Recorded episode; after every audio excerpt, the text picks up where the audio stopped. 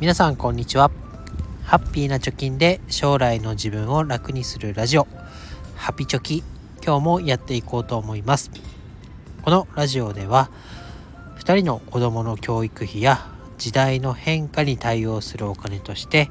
10年かけて貯金ゼロから1000万円を貯めるということを目標に発信をしております。現在地としましては残り9年と0ヶ月で616万円を貯めるということになっております、えー、今日はですね投資のお話で、まあ、少額のお金を投資して意味あるのというまあ、疑問というかねちょっとこう小バカにしたような話があると思いますけど少額投資でも効果は絶大だよと時間を味方につけることで、えー、やらないよりもやるやった方が断然、まあ、効果は期待できるんじゃないかなというところで話していきたいと思います。でなんでこの話をしようかと思った時にえツイッターであるツイートを見ました。えー、猫道さんという方のツイートです。この方はね、え、図解でお金を学ぶというコンセプトで発信されている方ですけど、この方が新 nisa について触れられていました。えー、文章を読みたいと思います。新 nisa が誕生しても投資するお金なんてないからと諦めるのはもったいないです。月1万円の投資でも効果絶大というふうにツイートされてました。で、えー、図解ではですね、毎月5000円、1万円、2万円、3万円を年利4%で投資した場合、貯金と新 NISA でどれぐらいお金に変動があるかということをツイートされてました。でこれをまあ全部話すと長くなってしまうので、えー、3万円を例に見ていきたいなと思います。でもう一度前提として年利4%で毎月3万円を投資した場合と、まあ、貯金の場合で比べてましたそうするとですね、まあ、40年毎月コツコツ積み立てた場合、えー、貯金だと1440万円になると。毎月3万円を40年積み立てると1440万円になる。でこれだけ聞くとあある程度まとまったお金になるなと、まあ、こんだけあればあ老後ね2000万円問題なんて言われたりしますけどまあた何て言うんだろう。そこまでね恐れる金額ではないなと思います。ただこれを投資に回した場合年利4%の投資に回した場合はどうなるかというと40年間毎月3万円投資に回すと3495万円になるよと。貯金だけの場合は1440万円だったのに対し投資がねまあうまくいったら3495万円になると。いうことで倍以上にお金が増えるんだよということを、えこの図解でね解説してくれてます。で、えー、まあ少額でもね効果絶大というテーマですけど毎月3万円を、まあ、貯金するか投資するかで、えー、まあ、これだけね、えー、得られるお金金額っていうのが変わってくるんだなっていうのを、まあ、改めて、え感じることができましたでおそらくこの猫道さんが話している投資をした場合、まあ、年利4%で40年後っていう前提は具体的には書いてないんですけどおそらく投資信託で、まあ、インデックス投資インデックスファンドに投資をする前提だと思われます。でまあインデックス投資はねうん、まあ、ベストではないにしろ、まあ、ベターな、うん、正解になるんじゃないかなと思います、まあ、特に時間をこうある銘柄の分析とかね他にいい投資対象はないかなっていうようなあ調べる時間っていうのがほとんどいらないですしあとはある程度ね最適解っていうようなものもあります。まあ、具体的に言うと、まあ、全世界に分散している投資信託であったり、えー、ま、全米株式と言われる投資信託っていうのが今のところ正解なんじゃないかなと言われてますので、まあ、それらにね投資をしていくことでゼロサムゲームって言って誰かが儲かったら誰かが損するみたいな投資ではないので、えー、指数ね、えー、に、えー、準じた値動きを目指すというところですから、えー、その指数が上がっていけばそこに投資をしていた人はみんな儲かるという形になってます。なので再現性も高いと。あとは一回投資をして、え投資をする対象を決めてあとは、まあ、積立 NISA などでね、えいついくら投資をするっていう設定をしちゃえばあとはもうやることがないよということでほったらかせるとかえ寝かせていられるっていうのもまあメリットなんじゃないかなと思います。で、えー、このね、えー、猫道さんの使いでは5000円をね同じ年利4%かつ40年後にどうなってるかというので貯金の場合と新 NISA の場合で、えー、比べてました。で5000円を毎月積み立てるっていうと、まあ、できなくはないかなっていうまあ、始めるには、ま5000円ぐらいで始めてみるのがいいんじゃないかなと思いますけどこれが40年後どうなるかというのも出てました。え貯金の場合だと240万円です、まあ、5000円だからね、えー、ま40年積み立てても240万円だと。ただあ NISA の場合は582万円になるということで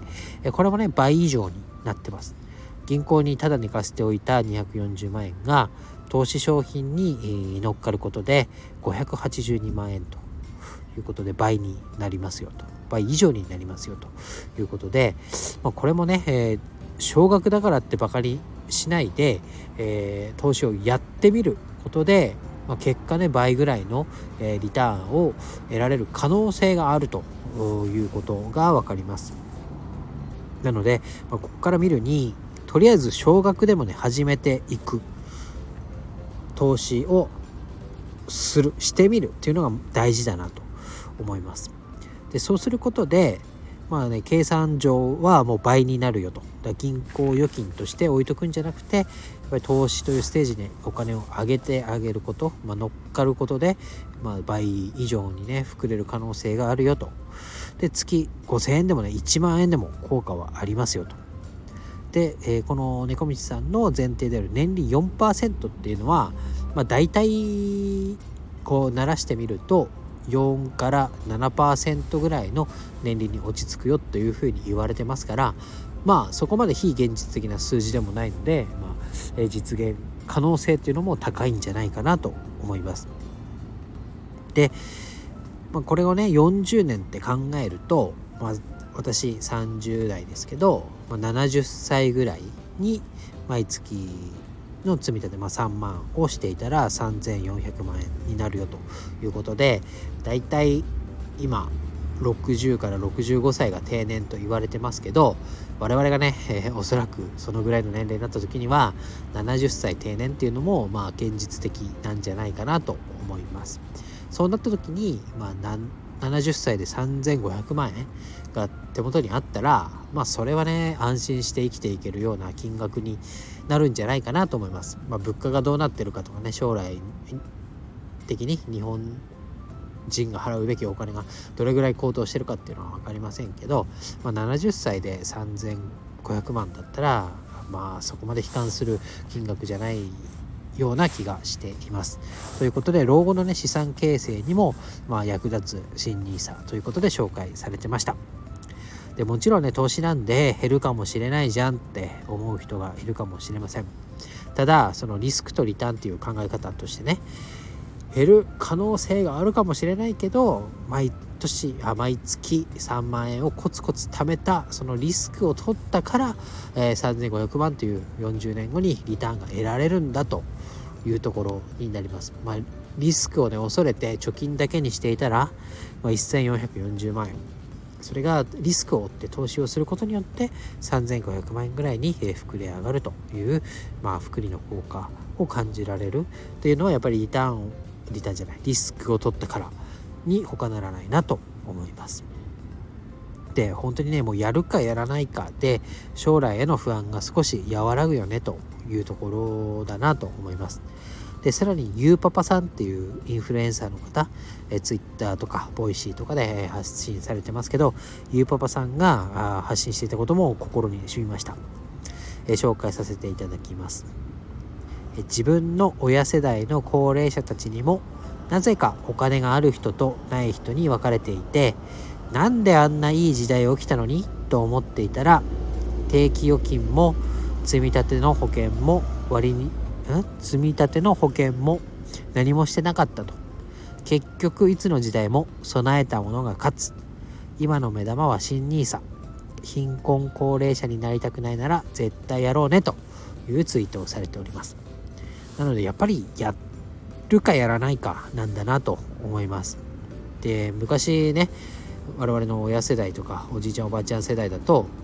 ゆうちょの貯金に定期預金組んでるだけでリターンが6%とか8%とかあるような時代でしたからその時代においてもやってる人とやってない人ではあかなりのね金額今この貧困なのか割と余裕を持って暮らせているかの違いが出ているよということです。なので我々もねこの今新 NISA っていう新しい枠組み非課税制度ができようとしてますからまずは今のうちに口座開設証券口座の開設だけでもやっておく。であとプラスで言うと今の現行の積立 NISA っていうのは来年の新 NISA がとは別個にね考えられるということですので今年積立 NISA で40万円満額投資したものはそのまま20年間の非課税枠があキープされるということなので少しでもね始めてみたいという人はまず今ある積立 NISA から始めて、まあ、40年間40万円ということは月3万3000円ぐらいですからそこでもね、えー、余裕があればとかあとは100円からでも始められますのでとりあえずま来年に備えて100円とか1000円からでもやってみるっていうこと、まあ、土台作りじゃないですけどまずは始められる体制かつ、まあ、ちょっと始めてみるっていうことをやるっていうのが、まあ、将来に向けてのお,、まあ、お金に困らないお金に怯えた生活をしない第一歩になると思いますので是非始める手続きまだしてない人はやってみるのがいいんじゃないかなと思います。ということで今日はまあ、猫道さんの、えツイートをもとに、まあ、やるかやらないかで将来のお金の効果投資の効果が変わってくるよというお話をさせていただきました。で今のね積立 NISA の口座開設の方法をまとめた記事の URL 貼っておきますので是非えまだやられてない方は参考にしてみてください。ということで今日は以上です。バイバイ。